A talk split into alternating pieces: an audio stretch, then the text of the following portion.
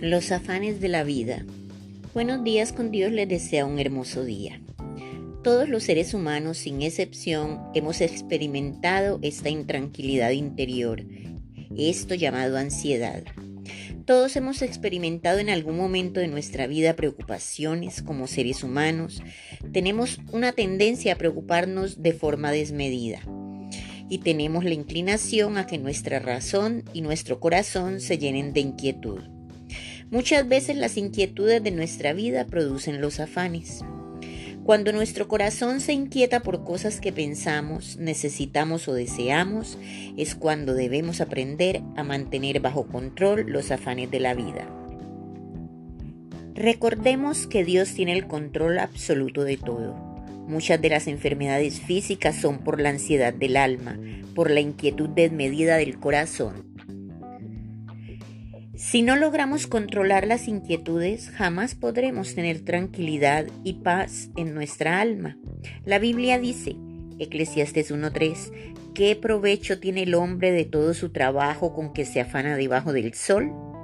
Los afanes de este mundo entran y ahogan la palabra y la hacen infructuosa en los corazones incrédulos. El afán es peligroso, el afán interior es nocivo cuando no se controla.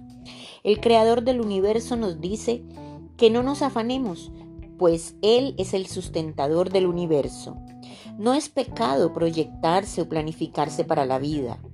Cristo solo nos dice que no dejemos que nuestro corazón se llene de ansiedad desmedida, pues allí comenzamos a manifestar incredulidad. ¿En qué cosas no debemos afanarnos? En tres cosas, qué vestiremos, qué comeremos y dónde viviremos. Son las necesidades básicas del hombre. Si ponemos en una balanza la vida y el alimento, ¿qué es más importante? Todos diremos que la vida, pues si hay vida hay oportunidad de conseguir el resto. Y si preguntamos, ¿qué es más importante, el cuerpo o el vestido? El cuerpo, por supuesto. Dios nos dio lo más grande. Si Dios nos ha dado lo mayor, sería ridículo pensar que no nos va a dar para las necesidades menores.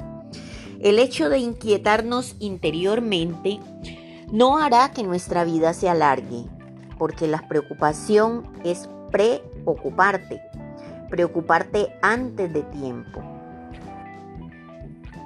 Nosotros tenemos todos la tendencia a preocuparnos por las cosas que aún no han sucedido. Por nada estéis afanosos, todo llega. A veces se nos olvida la regla de oro de Deuteronomio 28 y esas bendiciones te alcanzarán y te llegarán. Esa es la confianza que debo tener y siempre la debe tener cualquier creyente en la bendición de Dios, pues cuando las cosas se hacen en Dios y para Dios, van a fluir. Aunque no lleguen en el tiempo que las queríamos, no quiere decir que llegarán tarde. Llegan tarde para los afanosos, pero a tiempo para los hijos de Dios. El decir más vale tarde que nunca no se aplica para nosotros, pues Dios tiene un tiempo para cada cosa y para cada persona. Pablo dijo, nada puede afanarnos, Dios es responsable con los que confían plenamente en Él. Debemos hacer nuestras peticiones con acción de gracias, pues lo que tenemos, los que tenemos fe debemos agradecer antes de ver la manifestación.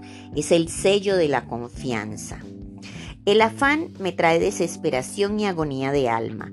Cuando espiritualizamos el afán vamos a perder el verdadero milagro. Que todos tengan un feliz y bendecido día.